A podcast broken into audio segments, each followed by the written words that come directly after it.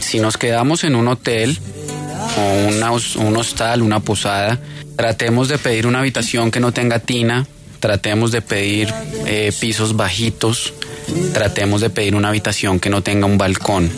De esa forma vamos a poder reducir accidentes por caídas de alturas, por ahogamientos. Si nos quedamos a dormir de pronto, estamos de paseo en una finca, vamos a tener mucho cuidado con las piscinas, a pesar de que no son los únicos riesgos de ahogamiento. un, niño se puede ahogar en pequeñas porciones de agua como en un balde a medio llenar, pero pues obviamente pues puede ser mucho más riesgoso una piscina y sobre todo porque no la tenemos en la casa y estamos de paseo. También en las fincas nos encontramos mascotas, perros, nos encontramos plantas, nos encontramos lagunas, nos encontramos eh, muchas cosas, chimeneas, fogatas. Entonces, pues tratemos de seleccionar una finca que sea lo más adecuada para los niños que tenemos en este momento. Y en esas fincas y en esos paseos, el regalo de Navidad por excelencia es la bicicleta. quiero enviar un mensaje para que la gente cambie un poquito su forma de pensar. Lo primero, antes que regalarle la bicicleta, regalémosle el casco. Esa es la forma de ver la prevención. ¿De acuerdo? Sí, claro, doctor Medina, pues eh, yo creo que con usted podríamos perfectamente volver en otro programa, porque son tantos y tantos los escenarios en los cuales se pone en riesgo la seguridad y la vida de los niños, de las niñas, de los adolescentes y de los adultos, por supuesto, que no sobrará escuchar sus sabios consejos de persona experta en esta materia. Pero el tiempo ya se nos agotó. Queremos, doctora Claudia, en nombre del ICBF, nuestro aliado estratégico, escuchar de su voz cuál es el mensaje, cuál es el mensaje central de esta campaña. Prende la fiesta sin pólvora. Sí, nuestro mensaje es que los padres son los primeros garantes de los derechos de nuestros niños, niñas y adolescentes. Y como nos decía nuestra directora y nuestra campaña, prende la fiesta sin, pólvora. Seamos modelo para nuestros hijos. No probamos ni permitamos la manipulación de pólvora. Hablemos con nuestros hijos sobre los peligros que, presenta, que se presenta con la pólvora. Cuidemos muy bien a nuestros hijos, sobre todo en espacios públicos. Probamos en nuestra comunidad la sana celebración de las fiestas de fin de año y cualquier fiesta que tengamos. Y otra muy importante, denunciemos, que tenemos que denunciar no solamente los que manipulan la pólvora, sino las que la venden, la distribuyen. Entonces, ese es nuestro llamado y que celebremos en familia, con amor, con confianza en que vamos a tener unas navidades muchísimo más alegres sin pólvoras. Muchas gracias, doctora Claudia, muchas gracias, doctor Medina, y a todos quienes nos acompañaron hoy en En Familia y, por supuesto, a ustedes en sus hogares. Como siempre, nuestra invitación es a permanecer aquí en la mejor compañía Caracol. Aprovecha desde hoy a la medianoche las mejores ofertas del Ciberlunes en despegar.com. Despegar.com presenta la hora en Caracol Radio. 11 del día, 3 minutos. Desde hoy a la medianoche, aprovecha el Ciberlunes en despegar.com. Ofertas increíbles que te sorprenderán y en muchas cuotas sin interés con el Banco de Bogotá. Ciberlunes en despegar.com. Viajar es posible. Válido para comprar del 30 de noviembre al 1 de diciembre. Vigencia de financiamiento hasta el 31 de diciembre de 2015. Ver condiciones y restricciones en www.despegar.com.co. Está prohibido el turismo sexual de menores. Ley 679 de 2001. Registro Nacional de Turismo número 251. Ministerio del Trabajo. Trabajo decente para los colombianos presenta Última Hora Caracol. Última Hora Caracol. Dirige Diana Calderón. A las 11 de la mañana, cuatro minutos, actualizamos las noticias en Caracol Radio. La Procuraduría reveló que es preocupante el impacto negativo que ha tenido el fallo de la Haya en el ecosistema de la isla de San Andrés. Paula Santofimio. El presidente de la Sociedad de Agricultores de Colombia, San Rafael Mejía, dijo que se trabaja junto con las centrales obreras con el fin de llegar a un acuerdo que permita concertar el incremento del salario mínimo para el próximo año. Vamos a hacer un gran esfuerzo y es lo que hemos venido hablando entre los trabajadores y los empresarios de llegar a un acuerdo. La dentro de lo que establece un comité. Sin embargo, el dirigente gremial reconoció que una de las variables a tenerse en cuenta en esta negociación del incremento del salario mínimo es la inflación y esta está alta y terminará por encima del 5% durante el presente año. Escuchábamos a Yarid Montaña con la posición de la Sociedad de Agricultores de Colombia frente a las negociaciones del salario mínimo. Ahora sí, vamos con Paola Santofimio con la advertencia de la Procuraduría sobre los daños que ha generado en el ecosistema de San Andrés el fallo de la Haya. Tres años han pasado desde que Colombia perdió 75 mil kilómetros de aguas marítimas a raíz del fallo de la Corte Internacional de Justicia de La Haya que le fueron entregados a Nicaragua. Frente a esto, el procurador delegado Oscar Darío Amaya calificó como preocupante la afectación que se ha tenido sobre el ecosistema de San Andrés. Cuestionó la forma de la defensa de Colombia ante los tribunales internacionales. Llama la atención que en la defensa que hizo Colombia en el Tribunal de La Haya y en las posteriores actuaciones hasta las de este año, no se ha hecho énfasis en la condición de reserva de biosfera, lo cual hubiera generado sin duda una protección especial. Aseguró que se continuará acompañando a las comunidades raizales que se vieron afectadas con la decisión judicial. La noticia de las ciudades de Colombia está en Cartagena, donde se discute sobre cambio climático y cómo esta ciudad debe afrontar el fenómeno como distrito y puerto turístico. Erix Montoya. En el marco de la reunión de la Comisión Técnica Interinstitucional del Cambio Climático, la secretaria de Planeación Distrital, Dolly González Espinosa, identificó las zonas de Cartagena en las que se puede implementar el proyecto de distritos térmicos. Este tema es muy importante dentro del contexto de implementación de nuestro plan de adaptación al cambio climático, el Plan 4C, Cartagena competitiva y compatible con el clima. Con esto se pretende alcanzar barrios adaptados al cambio climático, protección del patrimonio histórico, adaptación basada en ecosistemas, turismo comprometido al cambio climático y puertos e industria compatibles con el clima. 11 de la mañana, 6 minutos. En norte de Santander hubo una marcha para concientizar a la población precisamente sobre este mismo tema, el cambio climático. Ivette Noriega. Juan, un grupo de personas lideradas por la empresa de acueducto en esta ciudad salieron hoy a marchar por las principales calles para unirse a ese llamado mundial contra el cambio climático que según Hugo Vergel, gerente de la empresa de acueducto, ya deja graves consecuencias en esta región. Si nos concientizamos y nos eh, eh, colocamos trabajos para eh, ir avanzando en los temas ambientales de la región y que podamos superar las dificultades que hoy se tienen. De esta jornada hoy hicieron parte sectores sociales, ambientalistas y estudiantes. 11 de la mañana, 7 minutos. A pesar de las lluvias en los últimos días, se siguen reportando bajos niveles de navegabilidad en el río Magdalena. Harold Bonilla. Según el director de la Corporación Ambiental del Tolima, Jorge Cardoso, el nivel de las principales fuentes hídricas en esa región sigue siendo bajo. Todavía no, tenemos todavía déficit del recurso hídrico, tanto en las embalses, en los reservorios y especialmente en las fuentes hídricas. Nótese que el, el caudal del río Magdalena todavía sigue estando bajo. Estos periodos de lluvia son deficitarios de todas maneras, pero ello nos indica que debemos ser muy, muy, muy cautelosos con el uso eh, racional del recurso hídrico. Las lluvias continuarán durante las dos primeras semanas del mes de diciembre. 11 de la mañana, 8 minutos, y a pesar de los altos picos de impopularidad de su gobierno, Nicolás Maduro asegura que la revolución ganará las elecciones legislativas de Venezuela. María Alejandra Ruiz.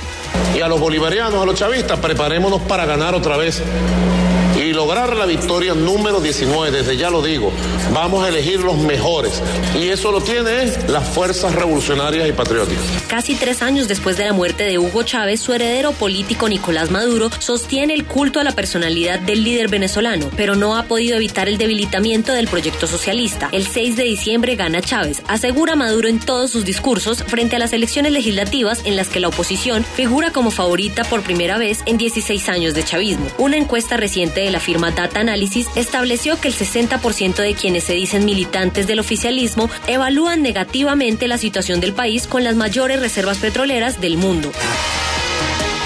A las 11 de la mañana, 9 minutos, la cifra. Argentina fue en 2015 por sexto año consecutivo el líder sudamericano en exportación de futbolistas con la venta de cerca de 6.350 jugadores, en su mayoría de 14 años que generaron unos 3.400 millones de dólares de ingresos. La ministra alemana de Defensa, Ursula von der Leyen, defiende la constitución de una alianza política temporal en la que participen todos los enemigos del autodenominado Estado Islámico para acabar con este grupo terrorista. Calle 13 cumple hoy 10 años del lanzamiento de su primer disco que rompió los esquemas del género urbano. El jefe de gabinete del futuro gobierno de Mauricio Macri, Marcos Peña, sostuvo en varias entrevistas que lo que ocurre en Venezuela rompe con el espíritu democrático y avanzó en algunas de las líneas con las que el nuevo Ejecutivo argentino buscará impulsar la debilitada economía del país. Hasta ahora no se presentan novedades de tránsito en las carreteras y aeropuertos del país.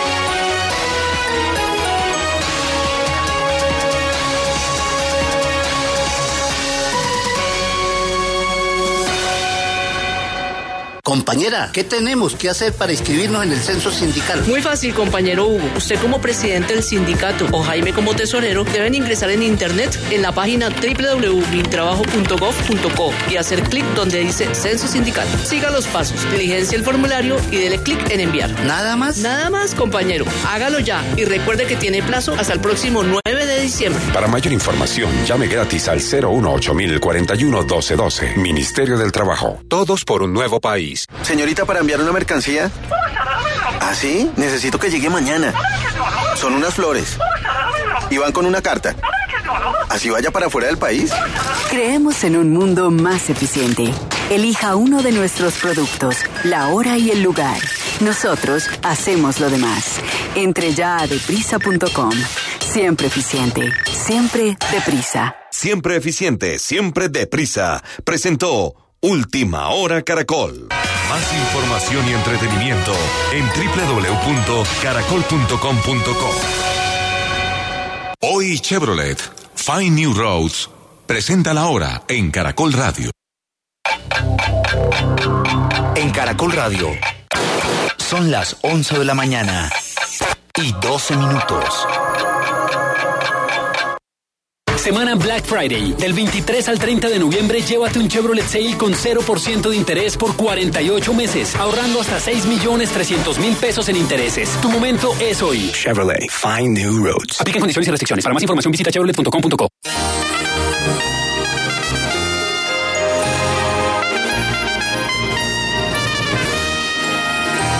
Tiene nuevo y Navidad, Caracol por sus oyentes, De año nuevo y Navidad, de nuevo Caracol por sus oyentes, formula votos fervientes de paz y.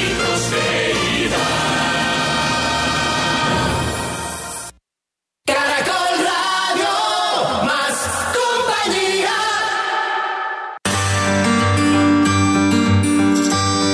Historia del mundo. Diana Uribe.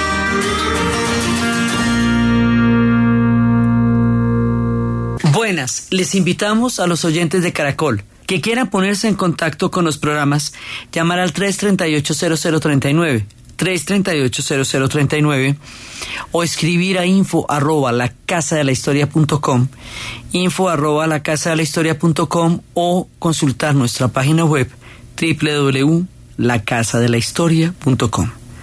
Hoy vamos a ver las reformas borbónicas y la rebelión de Tupac Amaru.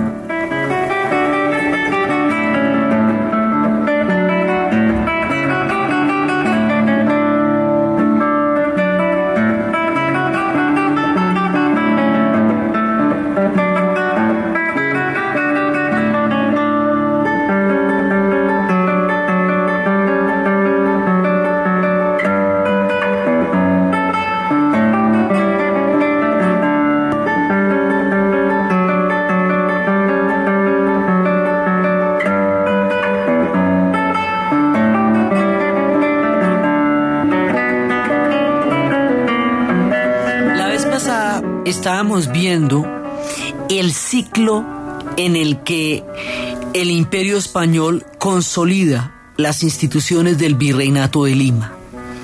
La primera parte era cómo se daba todo el proceso de apropiación de tierras y de conquista.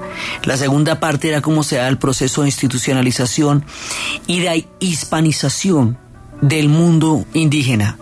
Cómo el colonialismo es como una especie de plantilla que trae una visión y la pone, la superpone sobre la visión que existía en el mundo a donde llegan. Ese esquema de civilización barbarie, ese esquema de, del eurocentrismo, se va a reflejar en la forma como se sustituyen los valores existentes en la tierra donde ellos llegan y se sobreponen los valores con los que ellos llegan.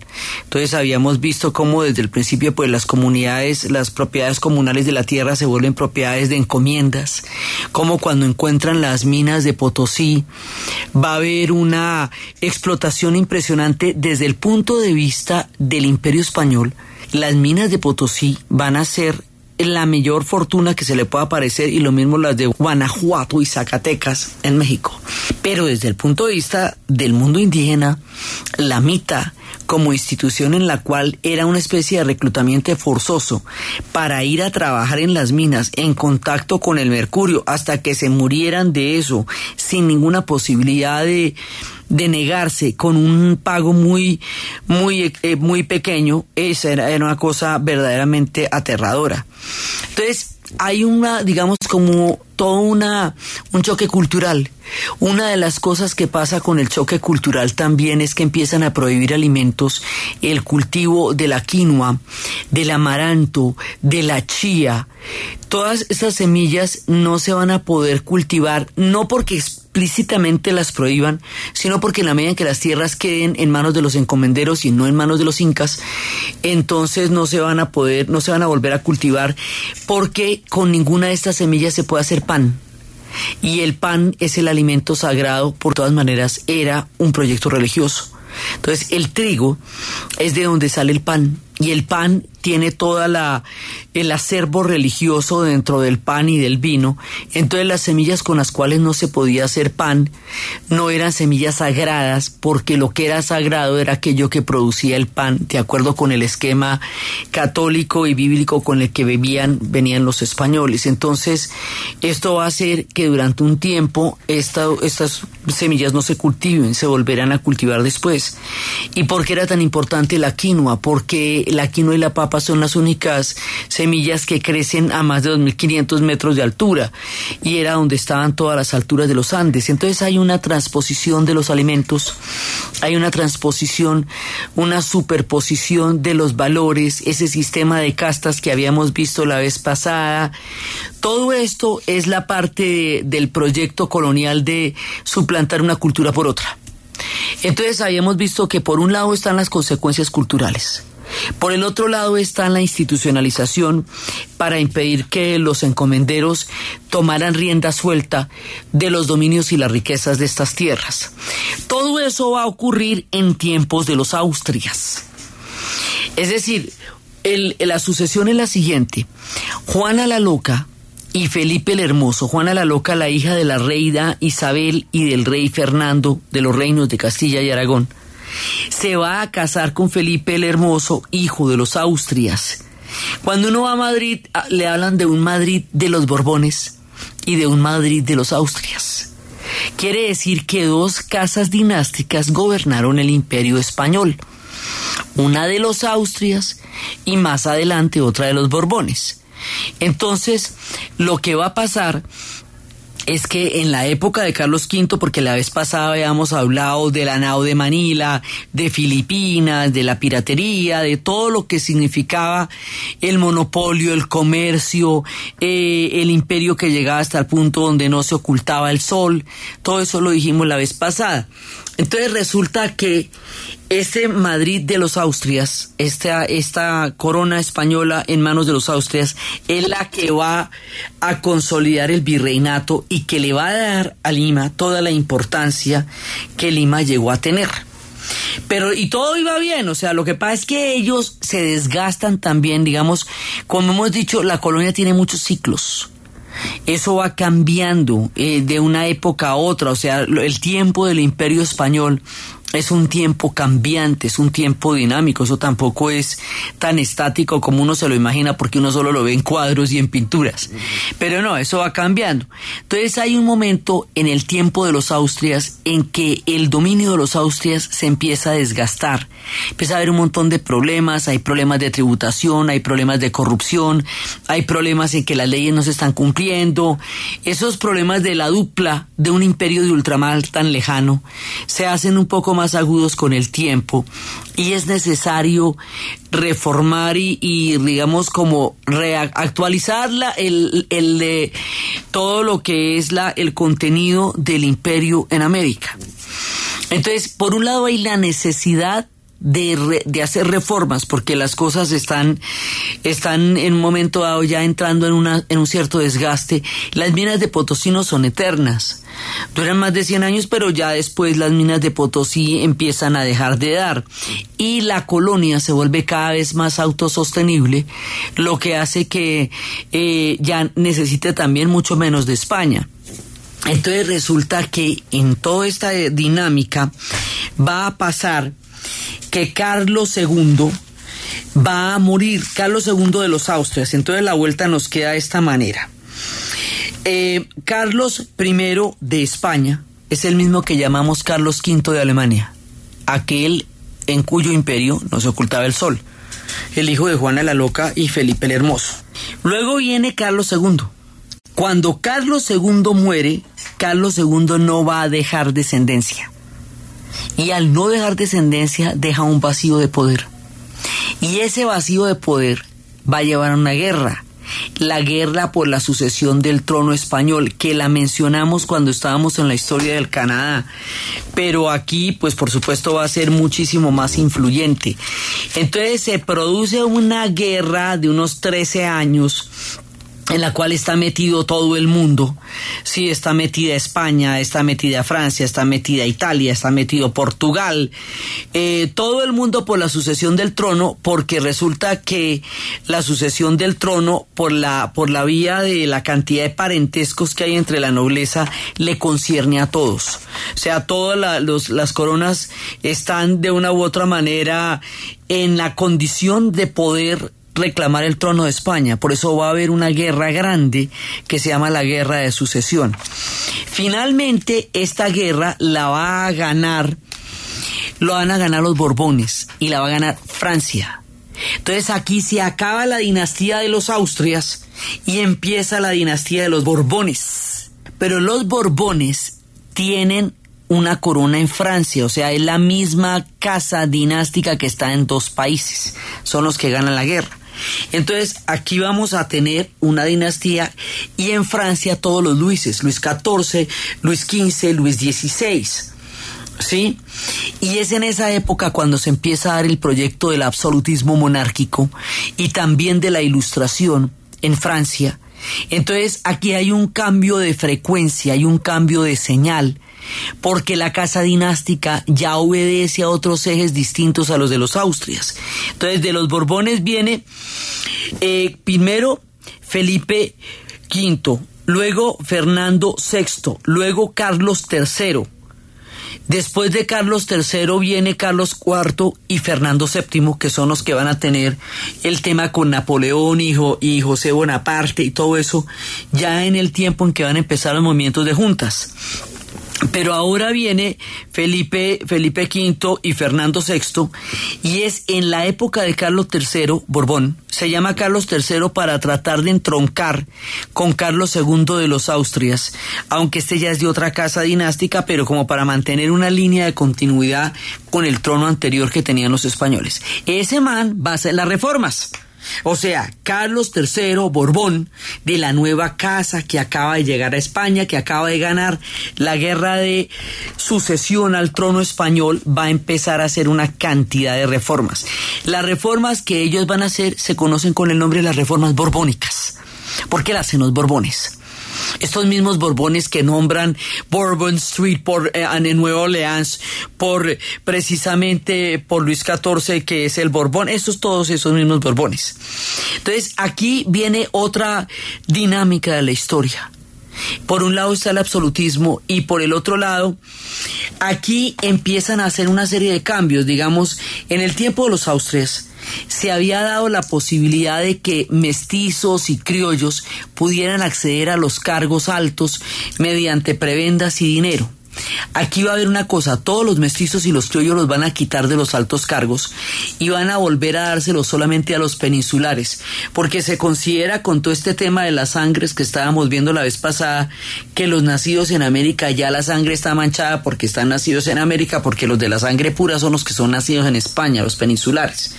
Entonces, lo primero que hacen es barrer de los cargos públicos y sobre todo de los altos cargos a todos aquellos que sean mestizos y que sean criollos. Y vuelven y llenan eso de, peninsulares por un lado, lo cual pues por supuesto deja mucho descontento. Por otro lado, como las minas ya no dan, aquí hay que conseguir billete porque esta gente se va a meter en un montón de guerras de aquí en adelante. Entonces, lo que van a hacer es que van a clavar una mano de impuestos. O sea, la corona la van a mantener a base de impuestos. Entonces, esos impuestos van a ser, por ejemplo, el de Alcabala, que era un impuesto a las ventas, haga cuenta el IVA y el impuesto de estancos a los licores y se van a establecer sistemas de aduanas. O sea, lo que van a hacer los Borbones es una tributación mucho más onerosa en términos de la cantidad de que se pagan impuestos y mucho más eficaz en términos de la recolección de impuestos, porque la manera de sostener el imperio y el montón de guerras en las que se van a terminar metiendo va a ser a través de los impuestos que se cobren en América. Para cobrar estos impuestos también van a ser unas reformas administrativas. Esas reformas administrativas subdividen los virreinatos. Entonces, por ejemplo, el Alto Perú ahora nos va a quedar en el virreinato del Río de la Plata. Es más importante ahorita fortalecer el virreinato del Río de la Plata porque los portugueses siguen avanzando y siguen avanzando sobre la línea de Tordesillas y cada vez se comen más pedazos de lo que le correspondería a España. Por eso consideran importante fortalecer Uruguay, eh, el Montevideo, lo que es Montevideo y Buenos Aires, y ya la plata de Potosí no sale por el Callao, sino que va a salir por el Río de la Plata porque van a fortalecer esa parte del virreinato. Ahí es cuando también arman el virreinato nueva, de la Nueva Granada. Entonces, que lo subdividen, nosotros formábamos en un momento parte de este gran esquema y ahora es específico el virreinato de la Nueva Granada entonces lo que hacen es que subdividen los virreinatos para fortalecer tributariamente las zonas y van cambiando las rutas para, para facilitar, digamos, lo que ellos consideran que sea más práctico en ese momento. También en este momento hay un fortalecimiento de la corona impresionante por encima de lo que puede ser en un momento dado la iglesia, porque para los Borbones la corona era, eh, pues es el proceso del absolutismo. Entonces, hay una serie de cambios y en esos cambios Lima va a perder porque no va a tener ya por un momento toda la importancia que tenía en tiempo de los Austrias. Sigue siendo importante, pero ya hay nuevos virreinatos. En esta época se va a expulsar a los jesuitas. La gran expulsión de los jesuitas se va dando porque es más importante el poder de la corona y los jesuitas no juran por la corona, juran por el papa. Entonces, pues los van a ir bajando de ahí y empiezan a hacer unas exigencias enormes.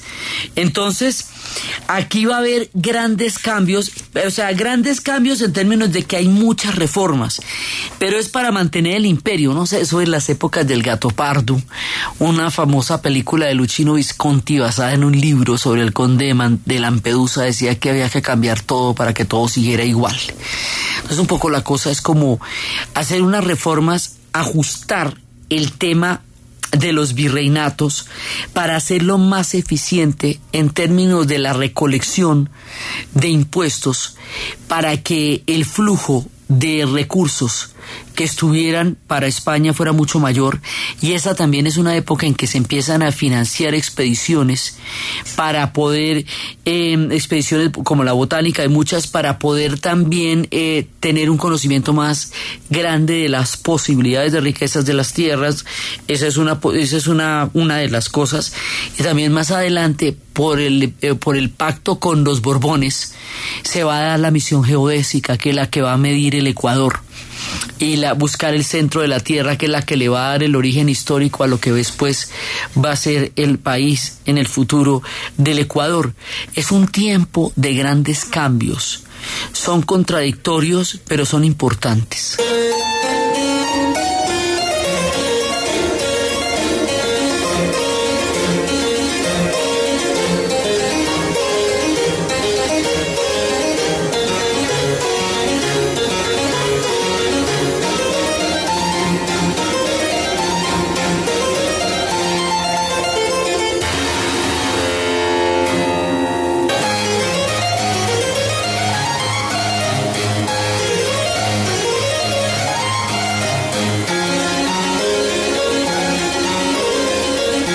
Reformas borbónicas también van a abrir puertos.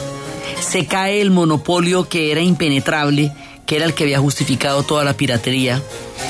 Y empiezan a abrir puertos y ya el Cabo de Hornos se vuelve mucho más navegable, lo que le va a dar una importancia grande a Valparaíso. O sea, se equilibran las cargas que antes estaban solamente sobre Lima, sobre el Callao. Ahora hay otros centros que empiezan a tener una importancia en estas reformas borbónicas y por la entrada, por la apertura de los puertos al comercio con el mundo, empiezan a entrar las ideas de la ilustración. Y las ideas de la ilustración sí van a llegar a Lima.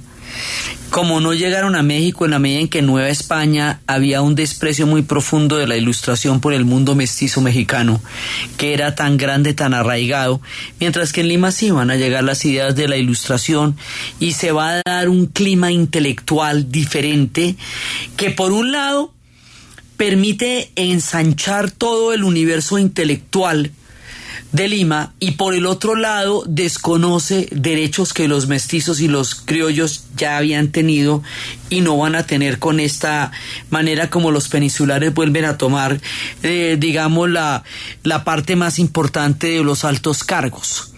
Entonces, aquí hay una gran cantidad de cambios y las reformas borbónicas en su carácter contradictorio, eh, que por un lado son progresistas, pero por el otro lado clavan a la población, eh, además los ponen a sostener guerras que no son de ellos, a sostener a los tercios españoles que estaban en guerra con medio mundo, pues yo de qué me suplo, imagínate yo por acá, como por qué hago sosteniendo guerras de los tercios españoles, guerras con Flandes, guerras con un montón de gente que, que no tiene que ver conmigo. Entonces, las reformas borbónicas fortalecen la estructura administrativa y tributaria del imperio español, pero permiten la llegada de las ideas de la ilustración, pero a la vez eh, hacen que sea mucho más difícil la situación para la gente acá, porque están muchísimo más cargados de impuestos, porque tienen mucho menos ascenso social, menos posibilidades de ocupar cargos a los que antes sí tenían acceso. Eh, cambia los centros administrativos, lo que quiere decir que gente que tenía poder en la antigua administración ahora no lo tiene. Las reformas borbónicas son un escenario fundamental, porque va a ser en el resto de la América el marco donde se va a dar condiciones importantes para lo que próximamente va a ser el proceso de la independencia. Entonces, este cambio de dinastía, de casa dinástica, nos va a aproximar a la historia de Francia y va a hacer que la historia de Francia tenga mucho más incidencia en la historia de España de lo que la tenía antes cuando estaba con los Austrias. Por ejemplo, una de las cosas que aparece es que en un momento dado desaparece el reino de Aragón, o sea, ya el reino de Aragón que era tan importante en tiempo los Austrias ya no lo va a hacer, la, el peso va a quedar sobre Castilla, o sea, hay una gran cantidad de cosas que van a cambiar. Esta guerra va a terminar con la paz de Utrecht, y la paz de Utrecht es la que termina la guerra de sucesión al trono, que es la que da marco a todas estas reformas. Entonces, cambia todo el escenario en España y ese escenario cambia el escenario en América. Y ese cambio de escenario va a producir efectos que van a llevar a grandes rebeliones. Y esas rebeliones son las que vamos a ver después de la pausa.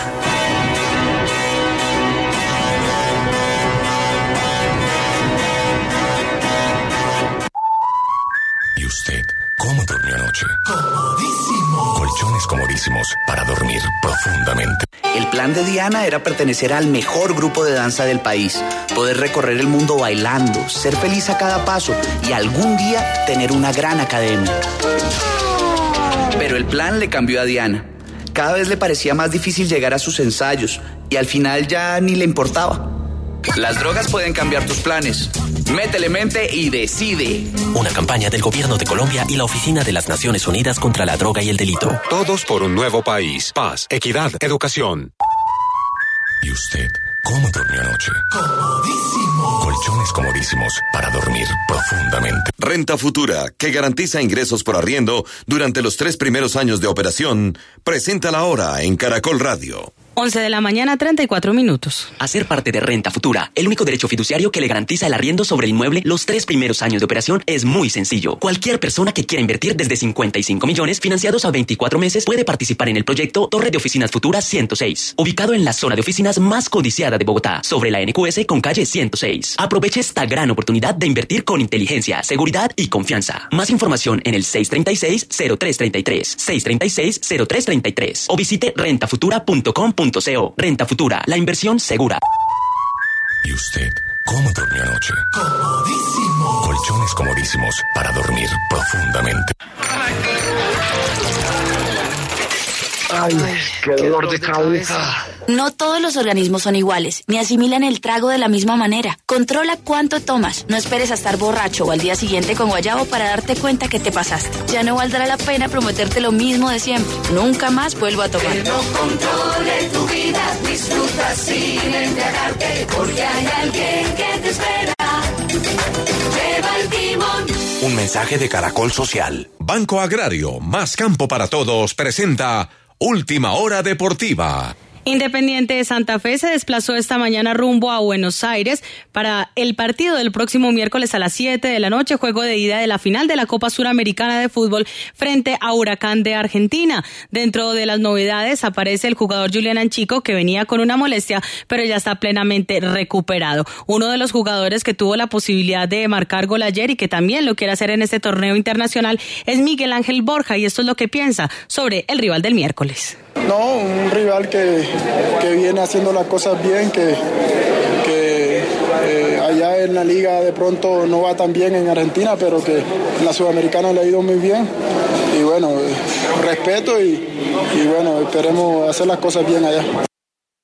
Después de este compromiso, Santa Fe retornará el jueves a las 8 de la mañana para alistarse también para el partido de vuelta frente al Atlético Junior en Barranquilla en la Liga Águila del fútbol colombiano. Y el protagonista deportivo a esta hora es el Real Madrid, que está logrando un triunfo en condición de visitante 1 por 0 frente al Eibar, minuto 81. El colombiano James Rodríguez en un discreto partido fue relevado en el minuto 64. Navidad, Navidad, ya llegó la Navidad. Navidad,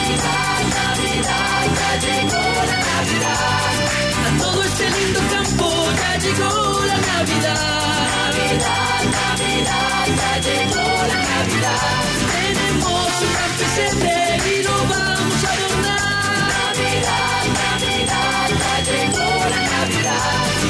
Todos nuestros deseos con Banco Agrario brillarán. Hay dolores de cabeza con los que no quieres ni saber la hora. Aliviate con Advil Ultra. En Caracol Radio son las 11 de la mañana, 38 minutos. Cada día miles de colombianos están eligiendo Advil. Veamos por qué. Soy Marcela y trabajo en un hotel. Oye, acá el boleo es duro y a veces me da tronco, dolor de cabeza que no me deja cenar. Ajá, y entonces probé Advil Ultra y es verdad que tiene los ingredientes especiales para el dolor de cabeza. Lo mío es Advil Ultra. Advil Ultra, alivio rápido y efectivo de fuertes dolores de cabeza como la migraña. ¿Tú qué esperas? Cámbiate a Advil Ultra. Es un medicamento, no exceder su consumo. Si los síntomas persisten, consulte a su médico.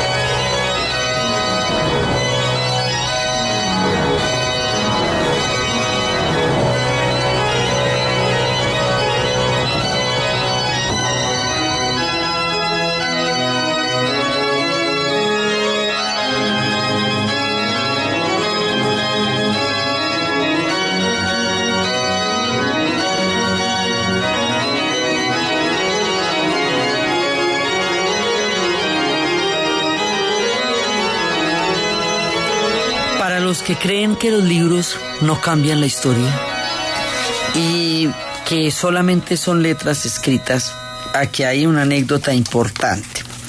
Resulta que un libro que se había publicado en 1690, que se llamaba El relato o comentarios reales del Inca Garcilaso de la Vega, se va a volver a reeditar en estas épocas. La reedición de ese libro, que cuenta la historia de cómo era la sociedad inca, trae a la memoria un orden mucho más justo, una época de un imperio que contaba muchísimo más con la gente. Precisamente en esa época la quinoa era la seguridad alimentaria, era la que tenían en los hilos, era la que era para todo el mundo. Acordémonos que la estructura de los incas era una estructura de manutención para todos y tenía un nivel de distribución bastante equitativo. Algunos lo comparaban con el socialismo porque realmente le daba a todo el mundo manutención. Entonces, esta, esta historia recuerda órdenes más justos. En el momento en que las reformas borbónicas han puesto el tema de los, del tema tributario de una manera ya muchísimo más agresiva, lo que va a generar muchas rebeliones, muchas, no, no nos vamos a detener sino en el Perú, pero esto aquí van a ser los comuneros y va a ser muchas rebeliones, van a ser porque pues un, un tema que desangra a la gente. Entonces, recordando tiempos mejores, con una memoria histórica que no se ha perdido, los incas no han desaparecido. Los incas quedaron bajo la hegemonía de otro imperio, pero no desaparecen como población. Sigue habiendo una élite inca que va a ser educada de una manera especial, que tiene una memoria histórica, y dentro de eso hay dos personajes. Uno que se va a llamar Juan Santos Atahualpa y otro que se va a llamar Tupac Amaru. Y esos van a ser unas rebeliones de Padre y Señor nuestro. Entonces Juan Santos Atahualpa, Apu Inca, Huayna él se rebautiza con todos los nombres del Apu. Se acuerda que el Apu era este personaje que tenía una deidad que podía ser también un tema de la naturaleza, una personificación. Inca, Huayna, Capac y Atahualpa por el Inca asesinado por Pizarro, o sea, esto está lleno de simbología. Este personaje que es mestizo o indígena, algunos dicen nació cerca del Cusco, eh, incluso dicen que viajó a África, que hizo grandes viajes y que él lo que va a hacer es recuperar lo que se llama una especie de, de utopía incaica. Entonces él va a buscar que todos los incas que estén inconformes con el estado de cosas que están pasando en este momento en el centro del Perú, que se levanten. Y va a llamar a una gran rebelión. Entonces, las reformas borbónicas son buenas eh, tributariamente para España, porque es un imperio pero para la gente no son chéveres, porque es que a la gente no le dan ningún beneficio en el sentido en que están financiando guerras en las que está metido España, pero que no son en nuestro continente y no tienen que ver con nosotros. Entonces, el impacto social de las reformas borbónicas va a crear un clima que en muchas partes de nuestro continente va a ser un clima favorable a la independencia y va a hacer que haya muchas rebeliones en esta época. Entonces, esta va a ser una primera gran rebelión y esta rebelión va a durar 13 años y esta rebelión va a poner un punto de, digamos, de recuperación de la, de la herencia inca, de sentido de propia valía, de memoria de un orden más justo y más equitativo con la gente, que contrasta con el orden tan supremamente desgastante y oneroso de las reformas borbónicas. Las reformas borbónicas para la gente del continente no parecen tener una ventaja así como, sobre todo para la gente del virreinato de Lima, dicen, bueno, pues sí, muy chévere, muy bonita tu mamá, pero yo qué me, de qué me suplo yo con esto, o sea, yo, ajá, y esto a, a mí cómo es que me ayuda o qué, o como por qué me parece a mí más chévere que tú hayas hecho estas reformas, entiendo cuáles son los beneficios para ti, pero no entiendo cuáles son los beneficios para mí. Entonces, esto va a generar, digamos, roces que van a llevar a esta rebelión. Esta es una rebelión muy grande, pero es una rebelión que en algún momento, y fuerte, violenta, pero es una rebelión que en algún momento se apaga. Es una rebelión que se va consumiendo lentamente pero es una rebelión importante y la recuperación de la dignidad indígena y toda la simbología del nombre y el llamar a la insurrección de los pueblos de la, del centro del Perú, los pueblos indígenas que se encuentren en inconformidad. Con la época y las reformas y lo que estaba pasando, va a darnos como la nota para una rebelión que va a quedar en la historia como una de las grandes rebeliones en América. Después de esta rebelión, después de esta manera como se van a, enfrentar a un orden social que es completamente adverso y desfavorable, después de todo lo que fue la mita, porque es que acuérdese que la mita, pues como estábamos viendo al principio del programa, la mita es sumamente desventajosa para las comunidades indígenas porque es un reclutamiento forzoso, porque los condena a condiciones insalubres, porque lo que están recogiendo va para España. O sea, eh, a las comunidades indígenas, la mitad, fuera de violentarlos como los violentaba, no les daba ningún beneficio porque el billete, la, la plata no era para ellos.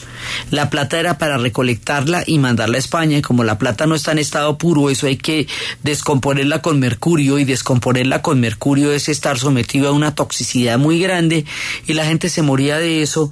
Y desgregaba porque la mitad transporta una cantidad de gente, a veces hasta mil kilómetros, a veces hasta días enteros de camino a trabajar en condiciones de fuerza para poderle dar billete, pues para poderle dar riqueza a un imperio que queda al otro lado del mar. Eso, digamos, para las comunidades indígenas, la mitad no es negocio. Eso no es, digamos, ahí no hay ningún beneficio. La tierra que era comunal ahora se volvieron tierras grandes, latifundios de los encomenderos en una primera parte y ahora del imperio, lo que hacía que se cultivara lo que ellos decían y ellos cultivaban era los alimentos a los que estaban acostumbrados. Entonces, usted lo ve desde el punto de vista indígena, esto no es chévere. Porque, bueno, primero usted no puede ascender socialmente porque ya está estipulado que criollos y mestizos no se van a poder meter en el poder, pues por supuesto menos los indígenas. Los indígenas sí tributan y tributan muy duro.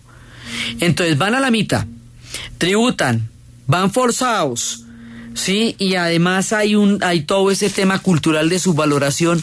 Entonces ahí, ahí no hay una cosa chévere. Entonces, después de esta primera rebelión, un personaje muy importante que se llama José Gabriel Condorcanqui va a ser conocido en la historia con el nombre de Tupac Amaru. Él va a dirigir la gran rebelión que generará uno de los imaginarios más importantes en América.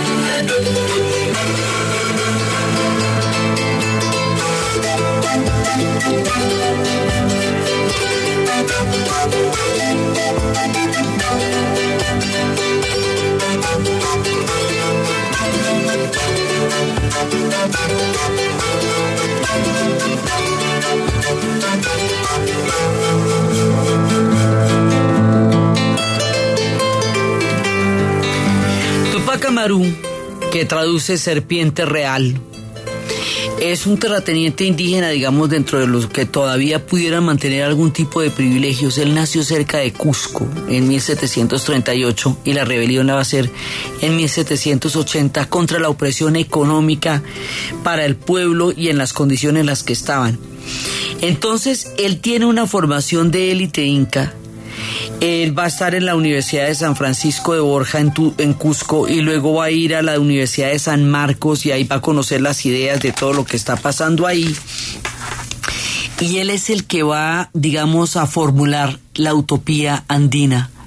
el que le va a hablar a la élite incaica, el que va a llamar a una revolución y a una reivindicación y a una memoria basado también en los textos de Garcilaso y va a acuñar un ejército grandísimo y va a llevar a toda la gente que está descontenta, que ya se había producido en la rebelión anterior, pero que lo va a seguir ahora.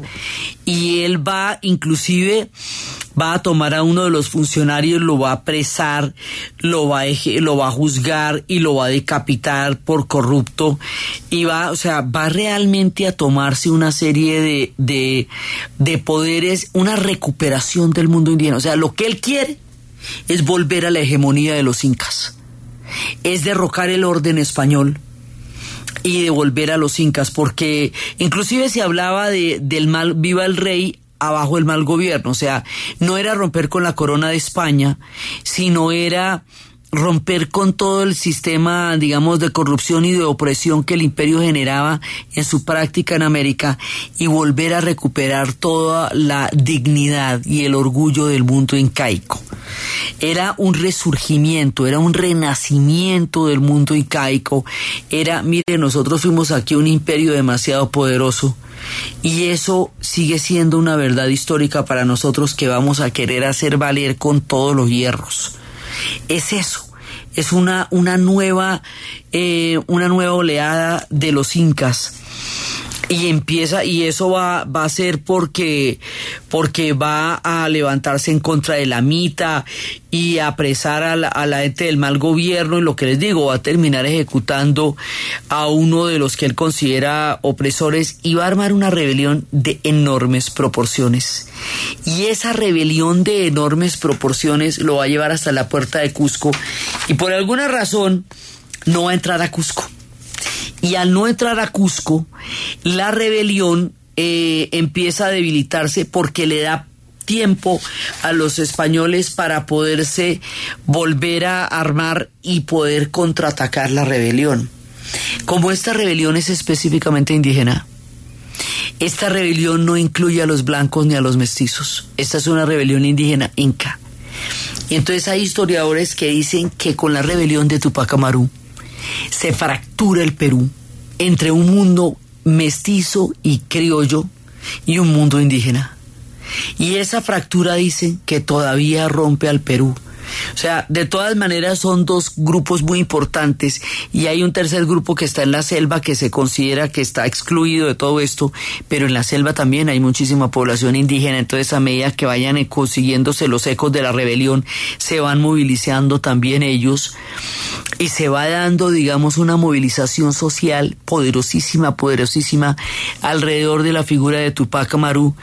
De la figura del nombre Tupac Amaru viene el nombre Tupamaro y los Tupamaros serían una guerrilla que entre 1970 y 1972 estuvieron en el Uruguay y uno de los miembros de esa guerrilla que después se desmovilizó sería el presidente del Uruguay, Pepe Mojica, uno de los hombres más sabios que hemos tenido en la historia reciente de América Latina y Tupamaros también es un grupo musical entre nosotros, pero fundamentalmente la memoria viene por la rebelión de Tupac Amaru y la figura es de un poder que uno de los raperos más grandes que ha habido en la historia del rap se llama Tupac. Sí, o sea, este es un nombre que se pronuncia como la rebelión, que se pronuncia como una urgir cultural histórico y que habla desde las voces indígenas que han sido sometidas a las encomiendas, a la mita, a la expropiación de las tierras, a la prohibición de, la, de sus alimentos, de sus costumbres. O sea, es un grito de todo lo que le ha pasado al mundo indígena desde que llegó la conquista, sí, que ya llevan harto rato aburridos y que se van a sublevar con las reformas borbónicas con el tema de los impuestos, porque dice, bueno, esto ya se puso demasiado grave, porque como le digo, eh, había mestizos que no pagaban impuestos, pero los indígenas sí. Entonces dice, bueno, esto, esto no se, no se va a poner más chévere, pero sí se va a poner peor. Entonces esto es un grito antiguo, profundo, poderoso, enorme, que va a ser esta gran rebelión. La rebelión como tal dura un año pero alcanza a dar una lora porque en 1781 lo cogen. Pero alcanza a generar un eco tan importante en la historia del Perú que es todavía una rebelión que está en la memoria presente. O sea, aquí se construye un imaginario, un imaginario de una utopía incaica, un imaginario de una recuperación de una cultura y una civilización enormes que se vieron sometidas a un cambio de hegemonía brutal, un reconocimiento de todo lo duro que ha sido esto. Entonces, él no va a llegar a Cusco y por lo tanto hay un momento en que la rebelión la van a sofocar. Cuando la sofocan, van a ejecutarlo luego de que haya presenciado la ejecución de toda su familia. Todos los miembros de su familia fueron ejecutados frente a él antes de ejecutarlo a él. Entonces, después de la rebelión de Tupac Amaru, va a venir un reinado del terror. Mire, van a hacer cosas como el quintado. Y es que todas las poblaciones que tomaron parte en la rebelión van a formar a los hombres y de cada cinco hombres se ejecutan a uno de cada cinco. En tiempos del Imperio Romano, cuando una legión era derrotada o cuando iban a ver una población la diezmaban, quería decir que mataban a uno de cada diez. Desmar una legión, que era uno de los castigos más grandes que se podía hacer, era matar uno de cada diez, por eso se llamaba diezmar. Pues esto es el quintado, ni siquiera es uno de cada diez, es uno de cada cinco empiezan a matar a uno de cada cinco, prohíben absolutamente los textos de Garcilaso de la Vega, la palabra inca no se puede volver a pronunciar, los vestimentas de los incas quedan totalmente prohibidas, la persecución contra toda la cultura incaica va a ser terrible porque se considera que esto fue un episodio de terror. Eso es otra de las, digamos, de los aspectos de inversión de valores que significa el colonialismo. La imposición de un régimen sobre otro se considera civilización. La rebelión contra esa opresión se considera traición. Entonces, eso, digamos, para un lado, es como la ley del embudo, lo ancho para ellos, lo angosto para uno. Entonces, aquí va a venir un tema de represión que un poco nos hace recordar el tema de cuando los clanes escoceses fueron eliminados en Escocia, en la Highland que prohibieron los Celt, las faldas escocesas, que se los declararon ilegales, se le podía disparar a cualquier escocés que anduviera con faldas, prohibieron a los clanes y esa fue la desintegración de la Highland en una batalla que ni siquiera los ingleses quieren reconocer que tuvieron porque fue terrible es cuando se persigue una cultura. Y además uno de los obispos dijo que esto había sido una rebelión que era una, una rebelión que fracturaba, una rebelión que, que estaba basada en los textos de Garcilaso y por eso es que los van a prohibir. Digamos, la declaran una traición, la declara una rebelión imposible y esa, esas palabras del obispo en ese momento van a justificar este régimen de terror que va a venir. La declararon la guerra de castas de los individuos contra los blancos y los mestizos y esa declaración de la guerra de castas en torno al levantamiento es lo que fractura el Perú. Más adelante cuando tengamos el tema de los indigenistas, todo el tema de, de lo que van a ser las lecturas de los intelectuales sobre todo esta, esta memoria del Perú, Vamos a ver cómo Augusto Roa Bastos va a reivindicar todo esto y lo que opina de eso Vargas Llosa y todo, digamos, esto va a ser muy importante en la construcción de la identidad peruana y también en la fractura del Perú y también en la historia del Perú. Esta rebelión dura un año, pero este personaje es de la mayor importancia y esto que él va a hacer va a ser indeleble en la historia del Perú y en la historia del continente. Su nombre todavía inspira rebeldía. La rebelión de Tupac Amaru sacude los cimientos del mundo incaico y trae a la memoria la historia de un pueblo que tuvo épocas gloriosas y ahora estaba viviendo tiempos muy difíciles durante la era de las reformas borbónicas. Después de las reformas borbónicas va a suceder la fractura de la España a manos de Napoleón. Eso nos va a llevar a la independencia. Pero las independencias que son tan emblemáticas en toda la América Latina y los movimientos de juntas en el Perú tiene una historia completamente diferente. Allá son distintas particulares, no se parecen a nada de lo que nos pasó al resto, pero allá se definieron. La historia de cómo se definen estas rebeliones. ¿Qué es lo particular del Perú? ¿Por qué es Junín y Ayacucho el final de todo? Pero ¿por qué para ellos fue una historia regañadientes muy diferente a la que nosotros vivimos? Es lo que vamos a ver en el siguiente programa. Entonces, desde los espacios de las reformas borbónicas, de los cambios de las casas dinásticas, de los avatares de Europa que sacuden las historias de los órdenes coloniales en América, de la figura heroica de Tupac Amaru, de la utopía incaica, de la recuperación del valor histórico de este pueblo que enseñoreó los Andes durante tanto tiempo y de todos los que estaban antes de ellos y esas voces viniendo del pasado se hacen escuchar con la fuerza del presente y se quedan en el eco de la memoria del continente. En la narración, Tiana Uribe. En la producción, Jesse Rodríguez. Y para ustedes, feliz fin de semana.